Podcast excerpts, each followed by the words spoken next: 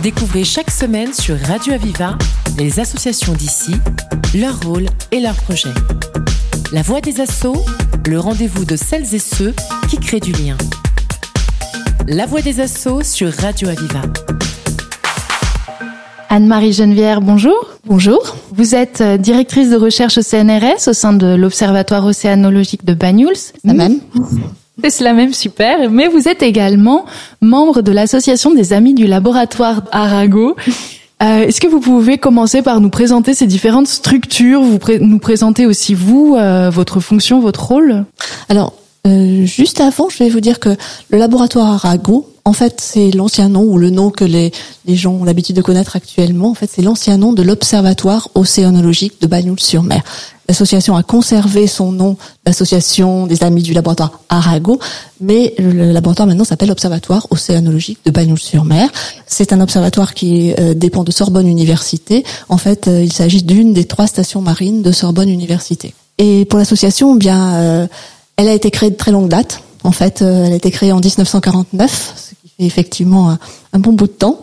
Et son rôle initial, en fait, c'était apporter son concours au réaménagement de l'aquarium public. À l'époque, il en avait besoin, et, on a demandé à l'association euh, d'aider à cette, ce réaménagement, cette création, puis ensuite à sa gestion. Et pour accompagner ça, on a demandé aussi à l'association d'organiser des conférences, des expos, des visites euh, pour contribuer en fait à la diffusion des connaissances dans les domaines océanographiques et en biologie marine. Voilà, et l'association actuelle a conservé ses objectifs, mais pas euh, la gestion de, de l'aquarium qui maintenant est directement sous la tutelle de Sorbonne Université. Et en fait, euh, cette association, moi j'avais cru comprendre que ses missions principales, c'était euh, de, de transmettre. Effectivement, transmettre les connaissances. En fait, l'objectif ou la mission de l'association, c'est faire connaître les sciences, et plus particulièrement les sciences de la mer, bien sûr, puisque c'est notre thème de recherche favori, et divulguer les connaissances actuelles les plus marquantes en fait, qu'il s'agisse en fait des connaissances les plus innovantes, qu'il s'agisse des connaissances dans le domaine de la mer, mais ailleurs. Voilà, on a un objectif qui est un petit peu un petit peu large et euh, on vise en fait un public qui est un public local, départemental, régional et qui est, peut être un public d'adultes, mais aussi un public de scolaires euh, dans les écoles primaires, collèges, lycées en fait et, et euh, les jeunes dans les cadres périscolaires. Voilà, ça c'est notre notre public. Et, et c'est une nécessité en fait euh, d'avoir recours à une association pour euh, mieux transmettre euh, des connaissances issues de recherche au grand public. En fait, nous aidons en fait à la à la communication vers le grand public, le laboratoire et le biodiversarium qui sont est une entité donc euh, associée qui couvre l'aquarium et le jardin botanique en fait. Donc nous aidons l'aquarium dans ses missions de communication. C'est une manière un tout petit peu différente. Effectivement, nous sommes spécialisés dans la dans l'organisation des conférences pour le grand public, que ne font ni le ni l'institut, ni l'observatoire, ni le biodiversarium. Mais par contre, nous sommes tout à fait partenaires et collaborons énormément euh, lorsqu'il s'agit de faire des ateliers euh, pour les scolaires euh, ou de présenter, par exemple, euh, les activités de l'observatoire ou de la ou de l'association au niveau de la fête de la science qui a lieu tous les ans au niveau national et à l'observatoire en particulier. Donc, est-ce que vous pouvez peut-être nous parler un peu plus de ces différentes actions que vous menez, que ce soit les mercredis de la connaissance, euh, donc ce cycle de conférences, ou les actions avec les scolaires?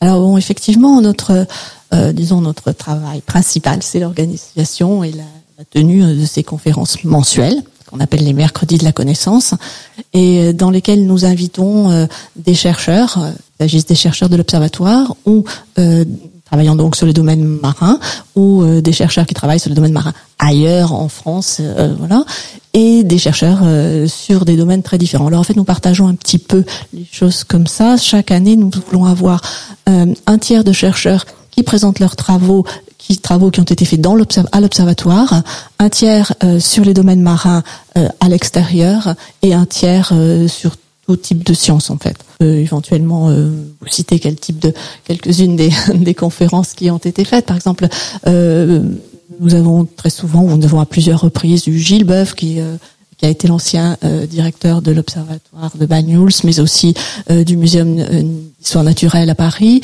et qui est un spécialiste de la biodiversité et de sa conservation. Nous avons Jean-François Léglione, qui est, qui est un spécialiste plastique à l'Observatoire, qui a fait des conférences avec nous et qui travaille avec nous pour les enfants aussi. Euh, Serge Plane du, euh, de l'université de Perpignan, tout ça sur des domaines euh, marins, puisque l'un est spécialiste plastique, l'autre est spécialiste des coraux, et tous les deux ont été chefs de mission Tara. en fait, nous avons aussi eu, par exemple, Catherine Jessus, qui a été qui était l'ex-directrice de l'Institut national des sciences biologiques au CNRS et qui est venue nous parler de l'étonnant vivant. Et puis Jean-Pierre Changeux, qu'on connaît bien, ou encore bon dans des domaines alors là plus loin de, de ceux qui touchent qui ne touchent pas la biologie mais la physique. On a eu Thibaut Damour, hein, qui en fait qui a été médaille d'or du CNRS en 2017, qui est un physicien des ondes gravitationnelles et qui a présenté, qui a essayé d'expliquer euh, de manière la plus claire possible la philosophie de ces équations qui lui permettent d'expliquer ou d'analyser les ondes gravitationnelles. On a aussi Sylvie Vauclair qui nous a amené parmi les étoiles, une astrophysicienne et et cette année même, on a une autre astrophysicienne, Françoise Combe, qui est également médaillée d'or du CNRS et qui est prix L'Oréal des femmes de sciences. Donc voilà un petit peu le genre de, personnes que l'on reçoit. Et, j'en ai pris juste comme ça, il y en a beaucoup, j'ai oublié.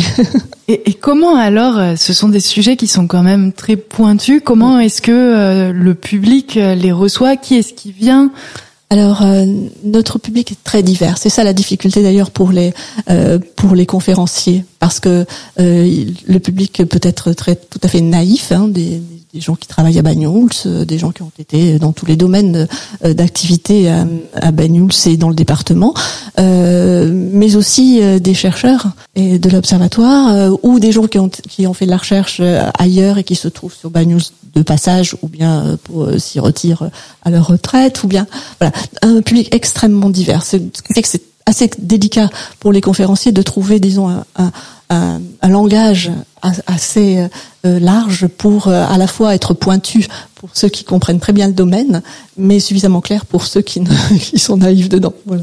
C'est des conférences qui durent combien de temps à peu près? Grosso modo 45 minutes et 15 minutes de questions après. Alors, on a eu un petit trou, bien sûr, hein, au moment du, du de, de, la Covid, hein, qui, n'a pas interrompu d'ailleurs nos présentations, puisqu'on a fait, on les a fait euh, euh à travers des, des, des, des interviews, des visios euh, par Zoom ou autre. Hein. Euh, mais on a senti une chute de nos des personnes qui assistaient. Et là, ça revient énormément. Voilà, on a énormément de monde ces derniers temps. Vous pouvez accueillir combien de personnes à peu près? Alors, en fait, les conférences sont organisées euh, dans l'amphithéâtre de l'Observatoire océanologique. Euh, la capacité de l'Observatoire est de 120 personnes. Et donc vous remplissez ces salles Bien, écoutez, vendre, euh, vendredi, on a rempli 120. Allez, je ne dois pas le dire, hein, même un petit peu plus, c'est pas autorisé normalement. Et les questions, ce temps de questions que vous donnez, sont, ce temps est largement, euh, on en profite Oui, oui, oui. oui. Euh, le temps de questions est très variable suivant qui a présenté, suivant le thème qui a été présenté, mais euh, ça peut aller, bon, on peut presque atteindre demi-heure, trois quarts d'heure, une heure. Ah, c'est pareil, euh, le temps est dépassé alors. Le temps quelquefois est dépassé, voilà, c'est ça. Et puis en fait, on, enfin, on organise aussi d'autres choses qui sont aussi des conférences, mais on, on les, quelquefois, on fait ce que moi j'appelle, enfin, des événements, enfin, autour de quelque, autour de quelque chose, et euh, où on présente une thématique sous différents aspects. Alors quelquefois, ça peut être à science même. Et j'aime beaucoup ce genre de, manifestation parce que euh, ça met plusieurs conférenciers sur, sur trois jours en fait, et ça leur permet de présenter euh, les thématiques de recherche sous différents aspects. Euh, par exemple, on a eu disons un événement sur l'entomologie en hommage à Henri Fabre, hein, qui était un entomologiste bien connu. Nous avons eu Stéphane Puissant qui est venu, François Lasserre en fait, et on a eu autre en 2022, euh, on a abordé le thème acoustique. Et là, on a abordé le thème depuis euh, l'acoustique, le, euh, disons les mécanismes de l'oreille, les mécanismes d'audition, les mécanismes de production de la voix, et, et aussi les mécanismes d'enregistrement bioacoustique en mer. En fait, ça allait, ça allait assez loin. Donc c'est vraiment des, des moments très très intéressants. En fait, il en sort toujours quelque chose de, très bon. Et là, bon, il y a eu aussi le cinquantenaire, où il y a cette année le cinquantenaire de la euh, création de la réserve de la Massane. Et là également, euh, une session a été organisée autour de ça qui été vraiment très intéressante. Là, vous parliez euh, du fait de d'utiliser l'art, c'est ça, pour pour parler de science. Bah, c'est-à-dire euh, pour parler de science, je ne dirais pas pour parler de science, mais pour accompagner la science en fait, euh, parce que bon, euh, on invite à ce moment-là des musiciens ou, par exemple, par exemple quand Sylvie Vauclair est venue pour une donc comme je le disais tout à l'heure, qui est astrophysicienne en fait, qui est venue pour parler des étoiles, des galaxies, de la formation, etc. elle elle écoute aussi le son des étoiles. Et de ça, elle, euh, elle fait des, des elle fait, elle crée avec euh, d'autres personnes autour des musiques. Donc là, c'est vraiment l'association des, des deux en fait. Oui, d'avoir une approche aussi sensible. Euh, Pour la, ça peut être un peu pareil autour de la bioacoustique, de la bioacoustique en mer. En fait. Nous allons maintenant faire une pause musicale. Nous nous retrouvons juste après, en compagnie d'Anne-Marie Genevière, directrice de recherche au CNRS au sein de l'Observatoire océanologique de Banyuls.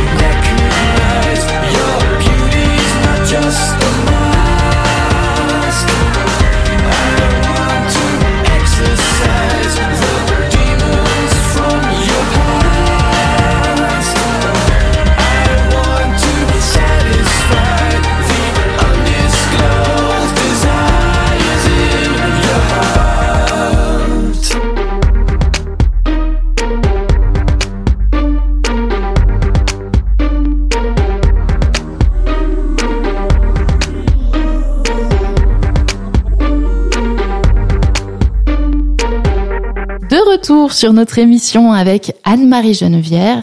Nous allons maintenant parler du volet plutôt scolaire que mène euh, l'association des amis du laboratoire Arago. Alors, qu'en voulez-vous que j'en dise? Eh bien, en fait, ça fait ce partenariat, on l'a depuis longtemps maintenant. Hein. Je ne me souviens plus exactement. Je crois que ça fait presque dix ans en fait qu'on travaille euh, avec eux. Et sur cet aspect des choses, des relations avec les scolaires, J'entends l'école primaire de Bagnous, bien sûr, parce qu'elle est tout à côté, mais ça peut être aussi le collège ou des, lycées. nous sommes souvent en partenariat avec le biodiversarium, c'est-à-dire avec les personnes qui sont responsables de la de, l'aquarium de Banyuls euh, et qui ont dans leurs locaux euh, un atelier pédagogique qui permet de recevoir en fait les enfants. Donc avec le biodiversarium et un troisième partenaire important aussi pour euh, nous c'est la réserve marine de Cerber Banyuls. Elle aussi donc a des actions mène des actions par elle-même hein, au niveau des des scolaires, mais qui nous nous donne cet aspect protection en fait que l'on n'a pas toujours nous à l'observatoire. Donc comment fait-on? Eh bien ce que j'aime bien, en fait, c'est mener un travail, ce qu'on aime bien, disons, dans l'association, c'est mener un, travail euh, sur l'année hein, et interagir avec les enseignants sur l'année et non pas leur amener quelque chose en kit. Que j'aime pas du tout. Euh, j'aime bien travailler avec eux et construire avec eux ce dont ils ont besoin suivant la classe en, euh, en question. Et toujours avec l'objectif d'avoir à la fin un rendu des enfants quelque chose qu'ils font. Alors bon, bon, je sais pas, par exemple, citer les, projets qu'on a menés avec eux. Euh, un d'entre eux, ça a été euh, qu'y a-t-il dans une goutte d'eau? Alors bon, ça, ça, ça amène à, à l'exploration euh, du monde microscopique marin, euh, où peuvent intervenir et on sont intervenus euh, des chercheurs de l'observatoire qui à ce moment-là viennent dans la salle pédagogique ou vont sur le terrain avec les enfants pour leur expliquer donc ce qu'il y a dans une. Approchez-vous bien du micro, pardon.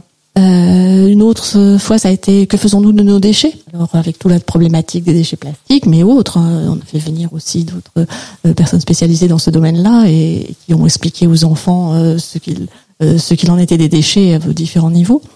L'année dernière, c'était les bonnes pratiques en plage. Et la fin de la de l'activité des enfants sur ces bonnes pratiques en plage, on les a fait réfléchir hein, avec avec la réserve sur ce qu'il fallait faire ou ne pas faire en plage. Ça a été des affiches que les enfants ont conçus, euh, qui euh, sont censés être euh, exposés en plage euh, pendant la saison d'été. Alors bon, elles ont été de manière très très courte l'année dernière, mais elles vont l'être à nouveau cette année. Et elles ont été exposées en ce qui nous concerne à toutes les manifestations qu'on a fait autour de autour de ces thématiques, ces thématiques-là. Et cette année, la, notre, le thème 2023, c'est l'inventaire des petits fonds rocheux littoraux. D'accord. Donc ça, c'est en association avec le conservateur euh, euh, de, du biodiversité et de l'observatoire. Euh, il y a cette thématique euh, cette année euh, en tête, faire l'inventaire de, des espèces microscopiques ou macroscopiques que l'on trouve dans les petits fonds rocheux. Et donc vous accompagnez ces enfants, euh, vous venez avec à plusieurs intervenants Absolument. Euh, en fait, euh, on essaie, on essaie de faire intervenir les euh, chercheurs de l'observatoire, ou bon, c'est vrai que ou des ingénieurs, techniciens de, l'observatoire. C'est vrai que ceux qui ont le plus tendance à venir en ce qui concerne les l'école primaire de Bagnoul, c'est ceux qui ont des enfants dans les, dans les, classes considérées. Mais mais ce n'est pas uniquement le cas. Et donc de toute façon, oui, il y a des chercheurs, ou bien des animateurs du biodiversarium, ou bien des représentants de la des animateurs de la réserve. En général, on associe, on essaie d'associer un peu les, un peu les trois, les trois, pour avoir à la fois cet aspect euh, euh, observation, recherche et euh, et protection. Et j'imagine que cet accompagnement prend pas la forme uniquement d'une conférence qui est donnée aux enfants. Pas du tout. Ce n'est jamais une conférence. Hein. Euh, ce sont soit des ateliers dans leur classe, soit des ateliers euh, dans la salle pédagogique du biodiversarium, euh, et à chaque fois, de toute façon, une sortie terrain possible. Cette année, c'était une vraie galère en fait parce que avec la tramontane, il y a eu le temps mauvais qu'il y a eu. Nous sommes en recherche de la date qui conviendra pour observer les petites flaques d'eau.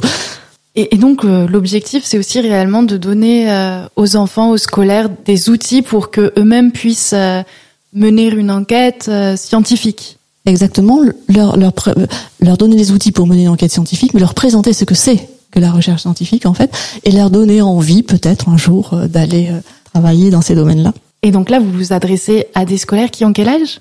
Mais bon, on commence tout petit, hein, puisqu'en fait, on va du CE1, 2 jusqu'en CM2 quand ce sont des primaires, et après, donc, euh, en collège ou euh, au lycée. Mhm. En lycée, c'est pas tout à fait la même chose, évidemment. Là, j'expliquais plutôt ce que euh, les projets qu'on avait avec les avec les écoles primaires, avec les écoles élémentaires. Et comment est-ce que ces élèves, peu importe l'âge, appréhendent en fait euh, ces, ateliers? Oh, Ils adorent ça en général. Ça, les sort de, ça les sort de leur quotidien. Euh, on a eu aussi euh, un atelier donc, où on les a fait réfléchir sur ce que serait leur planète en 2030. Alors vous, disiez, me demandiez comment ils réagissaient. Euh, en fait, on les a trouvés ah, très déprimés sur ce qu'allait être leur leur euh, planète en 2030, et on a essayé donc de leur montrer que il y avait quand même peut-être des, des solutions, ou, voilà, et qu'en tout cas, il fallait pas désespérer et participer. Souvent, quand des structures qui s'adressent aux scolaires mènent euh, des actions en fait de sensibilisation également, qui peuvent s'adresser à la fois aux enfants, mais aussi aux parents, parce que ça va créer un lien. Bien sûr. Euh, on, parmi les donc les projets qu'on a eu ou plutôt les, les résultats de, de, fin d'année de projets qu'on a qu'on a eu euh, on a une année on a eu toute l'école en fait toutes les classes de l'école primaire de Banyuls et on les a tous rassemblés avec les parents euh, dans, l'amphithéâtre de l'observatoire à la fin de l'année pour leur présenter ce que les enfants avaient fait. Petite scénette, euh, exposition, etc., etc. Donc effectivement, c'est un moyen d'attirer euh, les parents. L'autre moyen en fait que l'on a, c'est à la fête de la science, par exemple parce que là, on a un atelier qui est plutôt euh, euh, la science sous forme de lecture et sous forme de livres. donc, euh, on a tout un, on présente toute une panel de livres qui est sur la science en fait, et ça permet aux, parents de dire ah bah tiens cette année il est intéressé par ça, je pourrais lui acheter celui-là, je pourrais lui montrer celui-ci, et voilà. Donc là aussi, c'est toucher les, les parents à travers les enfants. Peut-être que nous pourrions conclure cette émission avec euh, les informations pratiques pour euh, en savoir plus sur euh, les mercredis de la connaissance et tous les autres projets que vous organisez avec l'association des amis du laboratoire Arago. Eh bien, il y a deux manières. bon, la première, c'est d'aller sur notre blog vous tapez blog ami laboratoire Arago, ça sera présenté en premier et là vous aurez euh, accès donc aux différentes activités. Bon, euh, ce blog, j'en suis tout à fait consciente, euh, est tout à fait à refaire. C'est ce que nous faisons actuellement et euh, bientôt on aura quelque chose un petit peu plus pratique à utiliser. un autre moyen, c'est d'aller sur le site de l'Observatoire océanologique de Banyuls où les activités sont, enfin essentiellement les mercredis de la connaissance hein, dans ce cas-là, sont présentées systématiquement. Et puis il y a une dernière chose qui dépend aussi du blog, qui est la newsletter. Et si vous vous abonnez à la newsletter dans le blog, à ce moment-là, vous recevez systématiquement les, informations. Et si vous adhérez à l'association, euh, pour la modeste somme de, de 15 euros par an pour toutes ces conférences, vous recevez systématiquement l'information par mail. Anne-Marie Genevière, merci. Je rappelle que vous êtes directrice de recherche CNRS au sein de l'Observatoire océanologique de Banyuls et que vous êtes venue nous parler de l'association des amis du laboratoire Arago. Merci d'avoir répondu à mes questions. Merci à vous. C'était La Voix des Assauts, l'émission qui donne la parole à celles et ceux qui créent du lien. Retrouvez cette émission et toutes les infos sur Internet. radio-aviva.com, rubrique La Voix des Assauts une émission de Radio Aviva.